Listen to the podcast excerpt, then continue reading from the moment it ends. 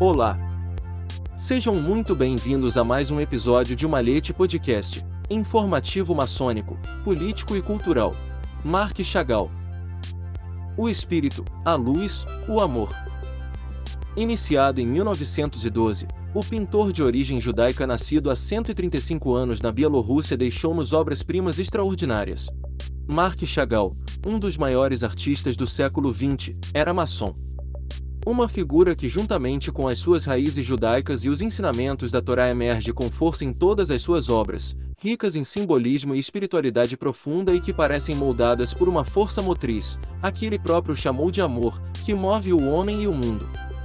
Nascido em 7 de julho há 135 anos em Vitebsk, Belarus, e falecido em 28 de março de 1985 em Saint Paul de Vence, Moishe Segal, seu nome verdadeiro, foi iniciado em 1912 em São Petersburgo. E não é um caso que entre as suas obras-primas está também uma homenagem àquela que é seguramente a obra maçônica por excelência de Mozart, a flauta mágica. A sua é, aliás, a última cortina utilizada para a encenação do espetáculo na edição de 1967 no Metropolitan de Nova York e apenas nestes dias a ser leiloada pela Bonhas, ao mesmo tempo que outra das suas obras-primas à venda na Philips sempre em Nova York. É o retrato de Lepere, executado em 1911, uma das 15 obras roubadas pelos nazistas durante a Segunda Guerra Mundial, que o governo francês devolveu no início deste ano aos legítimos proprietários. A pintura fazia parte da coleção de David Sendir, um fabricante de instrumentos musicais de Lodz, na Polônia. A obra, agora estimada em 6 dólares a 8 milhões de dólares, foi expropriada da coleção em 1940, antes de Sendir ser enviado para Auschwitz com sua família. Em 1966 a pintura foi recomprada pelo próprio Chagall, que tinha um carinho especial pela pintura, por retratar seu amado pai. Em 1988, o Arquivo Chagall doou a pintura ao Musée National de Arte Moderne, Centre National de Arte et de Culture Georges Pompidou em Paris. Para criar o cenário mozartiano, comprado em 2007 pela Sotheby's para Gerard L. Cafegian, magnata editorial e fundador do Cafegian Center for the Arts na Armênia, Chagall trabalhou por três anos em contato próximo com o designer russo Volodia. O artista tinha 77 anos quando concluiu o projeto, que diz respeito à cena do final triunfal de Mozart, repleta de figuras arquetípicas, anjos trompetistas, animais fantásticos, violinos flutuantes, violoncelos e bailarinos, e caracterizada por aquele vórtice sublime que constitui a verdadeira assinatura do pintor. Uma vida de exílio a que viveu, marcada no próprio dia em que viu a luz por um devastador pogrom cosaco, acontecimento que o levaria a repetir várias vezes Nasci morto sob o domínio dos czares. O artista, primogênito de nove irmãos, e filho de um comerciante, teve uma infância da qual guardou doces lembranças e que muitas vezes emerge não sem nostalgia em suas obras. Sua carreira artística começou em 1909, quando mudou-se para São Petersburgo, cidade que deixou no ano seguinte para Paris, onde ingressou na comunidade artística de Montparnasse. Nenhuma academia poderia ter me dado tudo o que descobri devorando as exposições de Paris, suas vitrines, seus museus, como uma planta precisa de água, minha arte precisava desta cidade, dirá mais tarde. Aqui fez amigos com grandes gênios como Guillaume Apollinaire, Robert Delaunay, Fernand Léger e Eugênio Zack entrou em contato com as vanguardas da época, especialmente o cubismo, em relação ao qual manteve, no entanto, certo ceticismo, atraído como era mais para o lado invisível da realidade do que a sua fisicalidade, um lado sem o qual, ele argumentou, a verdade externa não é completa. Pintura sobrenatural. Nesse período pintou suas primeiras obras-primas, como a Rússia, os burros e os outros, o Santo Veturino, Eu e a Aldeia, em que o memorial está predominante. Apollinaire definiu sua pintura como sobrenatural, consagrando-o ao sucesso. De regresso à sua terra natal, com a eclosão da Primeira Guerra Mundial e a Revolução, da qual participou ativamente em 1917, aí permaneceu até 1923. Em Vitebsk, onde se reencontrou com a família, pintou importantes obras como O Judeu de Rosa, O Judeu Rezando, A Caminhada e O Aniversário.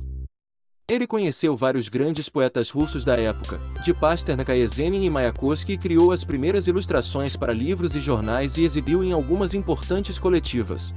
O ministro da cultura soviético Lunacharsky, também afiliado à maçonaria, nomeou o comissário de arte para a região de Vitebsk, onde fundou uma Academia Livre de Arte e o Museu de Arte Moderna, que mais tarde foi fechado em 1939. Chagall pediu os artistas soviéticos de todas as idades para deixar seus ateliês e seguir seu próprio talento criativo. Assim, os trabalhos decorativos para o primeiro aniversário da Revolução desagradaram os funcionários do governo que, em vez dos retratos triunfantes de Marx, Engels e Lenin, eles se viram diante de efígies de vacas e cavalos voadores e humanizados.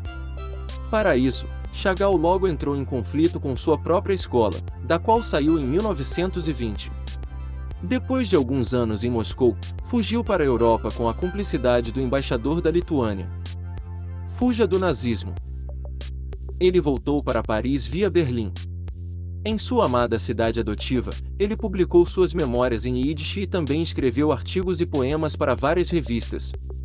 O comerciante Ambrose Volardad encomendou-lhe várias ilustrações, principalmente gravuras, entre as quais as das Almas Mortas de Gogol, das Fábulas de La Fontaine, esta última, iniciada na década de 1930 e interrompida devido à morte de Volardad e ao início da guerra, será concluída e publicada apenas na década de 1950, e sobretudo pela Bíblia. Em 1937 adquiriu a cidadania francesa, mas após a ocupação nazista, Chagall foi forçado a fugir primeiro para Espanha e Portugal e depois para os Estados Unidos, onde desembarcou em 22 de junho de 1941, dia da invasão alemã da Rússia. Aqui, graças à ajuda do galerista Pierre Matisse, filho do famoso Henri, expôs em inúmeras exposições coletivas.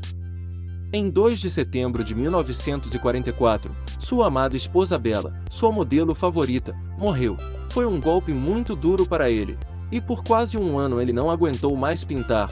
Ele sairá da depressão apenas graças à filha Ida que, além de incentivá-lo a trabalhar e fazê-lo amar a vida novamente, o apresentou à canadense Virginia Garden Senil, de 30 anos com quem Chagall iniciou um relacionamento que duraria sete anos e ao nascimento de seu filho David em 22 de junho de 1946.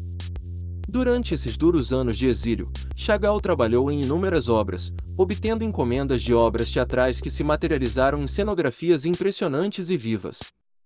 O Holocausto, que ele evocou através de obras alegóricas, em 1947, a França homenageou com uma importante exposição individual no Musée de Arte Moderne de La Ville de Paris e no ano seguinte a Bienal de Veneza lhe concedeu o Grande Prêmio de Gravura. Chagall também experimentou escultura, cerâmica e vidro e produziu vasos e baixos relevos com as formas dos temas que lhe são mais caros, figuras sagradas e bíblicas, imagens femininas, animais estranhos. Em 1951 conheceu um novo amor, Valentina, conhecida como Vavá, Brodsky com quem se casou, após um breve e avassalador idílio que o fez descobrir a Grécia e a arte clássica. Os magníficos vitrais. Por volta do final da década de 1950, Chagall começou a produzir tapeçarias e, sobretudo, vitrais. Os primeiros são os do batistério da igreja de Notre-Dame de Touty-Grace em Asse, depois os da Catedral de Metz. Em 1957, em Israel, ele criou o vitral para a sinagoga do Hospital Hadassah em Keren. Depois o da Catedral de Hans, e em 1964 doou outro à ONU sobre o tema da paz. Em 1963, obteve do ministro Mauraux a encomenda de decorar o teto da Ópera de Paris, que adornou com figuras alegóricas de obras famosas. Ele então retornará às encenações teatrais. Em 1972, para a cidade de Chicago, criou um mosaico dedicado ao Four Seasons. Depois de tantos anos, a convite do governo soviético, em 1973 voltou também à Rússia, onde foi recebido triunfalmente em Moscou e Leningrado. No mesmo ano, e em seu aniversário, inaugurou, em Simiez, perto de Nice, o Museu Nacional da Mensagem Bíblica de Marc Chagall, que reúne suas obras sobre a Bíblia, Consiste em 17 pinturas dedicadas ao Gênesis, Êxodo e Cântico dos Cânticos esboços relativos às mesmas pinturas, que ele doou ao Estado francês. Desembarcou na Itália em 1976, e um de seus autorretratos entrou para a coleção Uffizi, e dois anos depois o Palácio Pitti dedicou uma exposição a ele. Em 1977, o presidente Valéry Giscard d'Estaing nomeou o Cavaleiro da Grande Cruz da Legião de Honra, e uma impressionante nova exposição pessoal foi inaugurada no Louvre em outubro de 1977.